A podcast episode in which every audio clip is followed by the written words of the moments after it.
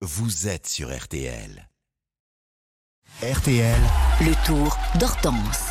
Et Eh oui, c'est chaque matin sur RTL. Bonjour Hortense Crépin. Bonjour Vincent, bonjour à tous. Vous êtes l'une des euh, reporters d'RTL sur ce tour. Chaque jour, vous nous donnez trois infos sur cette 109e édition de la Grande Boucle. C'est votre tout premier Le vélo, mais aussi les coulisses, les à côté. Au départ de Dole dans le Jura, le peloton va donc rejoindre la Suisse aujourd'hui, Lausanne. Et justement, la Suisse, c'est votre supporter du jour? Oui, après le Danemark euh, la semaine dernière, la Belgique avant-hier et évidemment la France pour la très grande majorité du parcours.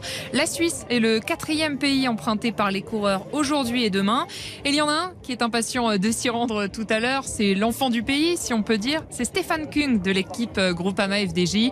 Il vient tout juste d'être papa en juin et il a hâte de traverser sa Suisse. Ça va être tellement spécial et je suis sûr qu'il y aura, il y aura une foule incroyable au bord de la route. Et en plus, je vais voir mon fils, donc, euh, donc oui, ça va me donner de, de motivation en plus. Ça peut être une journée pour une échappée, pourquoi pas, et on verra, peut-être euh, j'aurai mes opportunités. Comme d'habitude, et je vous en parle depuis lundi, à l'issue de la grande boucle, on fera le classement parmi les quatre pays traversés pour élire le champion euh, niveau ambiance. Eh bien, on va voter, évidemment. Votre chiffre du jour, désormais, vous nous parlez de la, de la sécurité sur la grande boucle 4, c'est euh, le nombre de chiens dans la brigade cynophile du Tour.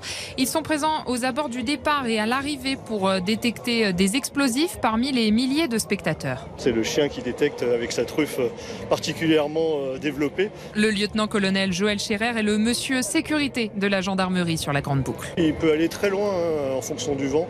Il peut aller jusqu'à une centaine de mètres euh, pour, pour de la détection. Alors, il s'appelle comment euh, ce chien? Le chien s'appelle Nio, c'est un berger malinois de 4 ans. Et Néo et ses trois autres collègues, si on peut dire, se relayent très souvent pour être les plus performants possibles. C'est ce que m'a expliqué le maître chien qui les encadre. Pendant qu'un chien travaille, le deuxième est au repos et la durée de travail varie entre 30 et 45 minutes par animal. Il faut savoir qu'un chien, quand il est en recherche olfactive, c'est comme si vous, vous demandez de courir au fond d'une piscine.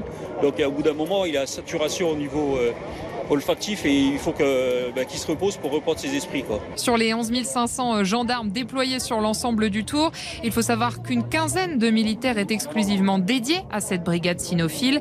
Et j'ai eu beau essayer d'obtenir quelques mots, Néo n'aboie pas, mais par contre, euh, je peux vous dire, Vincent, que le micro rouge RTL lui a bien plu. Oui, bah, faites attention parce que c'est une belle bête quand même, le berger malinois. Euh, votre rustine du jour, je crois que c'est un sifflet. Ou plutôt des sifflets que vous entendez derrière moi. Vous les avez peut-être euh, aperçus hier autour du cou de certains coureurs au moment de l'arrivée à la super planche des belles filles.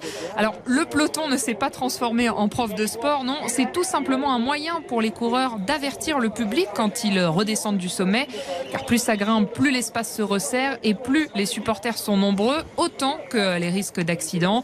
Vous verrez donc beaucoup de sifflets la semaine prochaine dans les étapes de montagne des Alpes. Oui, oui, effectivement, siffle beaucoup au moment de l'arrivée. Merci Hortense Crépin. On vous retrouve demain. Cette huitième étape, elle sera évidemment à vivre toutes les demi-heures sur RTL dès le départ. Et le grand rendez-vous, vous le connaissez, 18h30, le club Jalabert.